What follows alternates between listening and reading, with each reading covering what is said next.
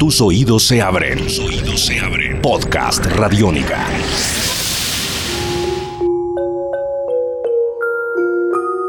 Who are you? Who are you, Kurt? I'm Kurt Cobain. Yay. Me iba demorando, pero lo prometido es deuda y aquí les tengo una nueva entrega de este podcast en el que poco a poco estoy pasando y explorando las páginas de uno de los diarios de Kurt Cobain. Aunque en esta oportunidad el contenido va a cambiar un poco, no les voy a hablar de algo que haya leído en las páginas de este cuaderno, sino de dos cosas que están directamente relacionadas, pero provienen de fuentes diferentes. La primera, Montage Heck, el documental, y la segunda, las declaraciones que Buzz Osborne hizo sobre dicho documental la primera semana de junio. That's all in the music, man. It was awe inspiring, but it was like, oh, you know, I guess I'm not all that special. This is what I've always wanted to do.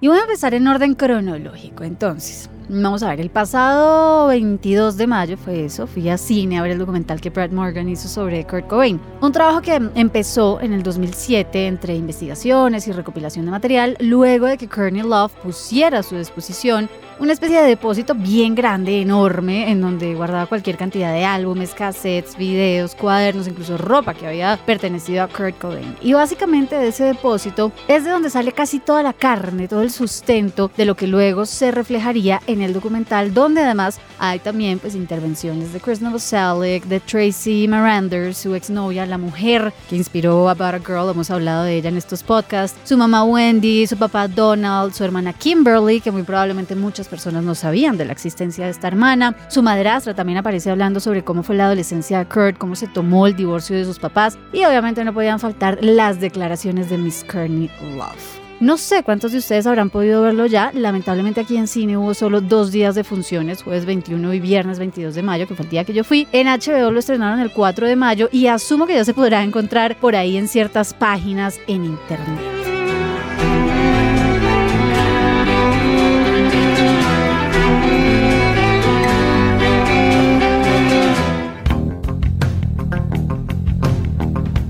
El caso es que, por ejemplo, si ustedes leyeron el Heavier Than Heaven, históricamente hablando, no revela nada nuevo el documental. El plus de este trabajo son dos cosas. Número uno, las animaciones de los dibujos que solía hacer Cobain, que ya en varias ocasiones los hemos comentado en estos podcasts. Un gran dibujante, sobre todo de cómics, era Kurt Cobain. Y la forma en la que animaron esos dibujos quedó, la verdad es que muy bien. Brett Morgan cuenta al final, en una entrevista que le hacen, que su inspiración fue The Wall, la película de Pink Floyd que dirigió Alan Parker. Y la verdad es que las animaciones sí son muy como de ese estilo. Que de paso aprovecho para decirles, si todavía no han visto The Wall, nunca es demasiado tarde. Recomendado que cuando tengan tiempo libre y disposición para unos buenos minutos de densidad, la busquen y la vean.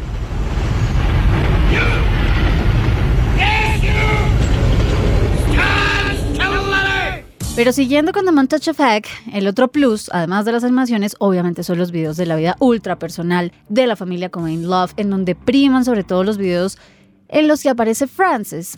Es bien impactante porque aquí ni Courtney ni Kurt quedan muy bien parados. Dos papás heroinómanos con una vida muy desordenada y caótica tratando de cuidar a una bebé recién nacida. No sé, esos, esos videos que muestran el Montage Effect generan una cantidad de sentimientos como encontrados, ¿no? Porque sí, uno ve a un par de junkies alocados que en primera instancia lo hacen uno pensar, oiga, cuánta irresponsabilidad, pero después percibe uno la ternura realmente que hay ahí y uno dice, bueno, pero igual querían darle todo su amor a, esa bebé, no sé, es extraño lo que, lo que se siente viendo esos videos. Y la idea aquí no es narrarles precisamente el documental, porque tampoco se los quiero dañar en caso de que quieran verlo, sino ponerlos un poco en contexto para um, darle paso a lo que a principios de junio salió a decir Voz Hoy.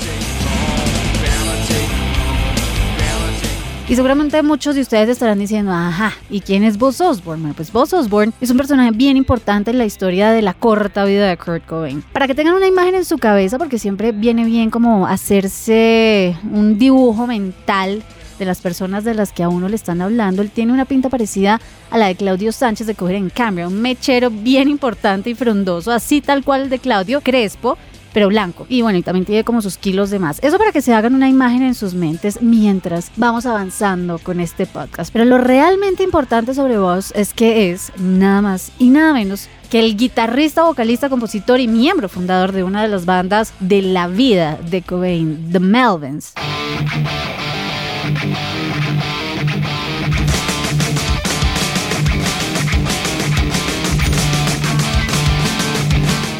Previo de Melvins, ellos dos, Buzz y Cobain, tuvieron una relación importante de amigos en el colegio, incluso tuvieron una banda juntos. ¿Se acuerdan cuando les hablé del primer proyecto de Kurt, de Fecal Matter? Bueno, pues Buzz fue el bajista de Fecal Matter.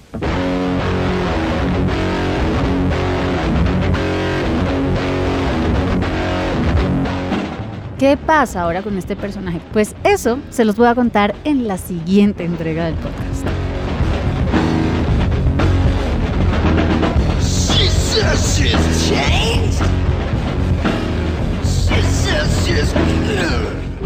Tus oídos se abren. Tus oídos se abren. Podcast Radiónica.